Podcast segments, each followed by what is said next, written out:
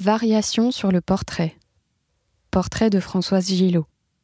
Françoise Gillot, née à Neuilly-sur-Seine le 26 novembre 1921, rencontre Pablo Picasso à Paris à la fin de la guerre en 1944. Elle va partager la vie de l'artiste de cette date jusqu'en 1953. Les portraits de Françoise Gillot se distinguent au premier regard par leur douceur, qui peut avoir par moments quelque chose de mélancolique leur perfection harmonique aussi, dominée par l'ovale presque parfait du visage, leur frontalité, enfin, qui rompt avec la vue de profil qui était privilégiée dans les périodes précédentes. Ce portrait du 20 mai 1946 fait suite à une série de la fin avril qui est aussi en partie présentée dans cette exposition.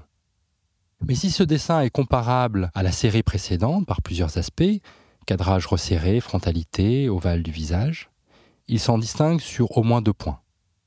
D'abord, le travail extrêmement fourni sur la chevelure, qui devient en quelque sorte un monde en soi, fait de vagues, de tourbillons, de plis et de replis. C'est un monde dynamique qui s'oppose au caractère statique du visage. La juxtaposition, la tension entre la mobilité de la chevelure et l'immobilité du visage constitue sans doute le point le plus important de ce dessin. Un autre élément rompt avec les dessins précédents l'apparition du bras qui cache le cou et sur lequel semble reposer la tête, comme si elle était disposée sur un mât.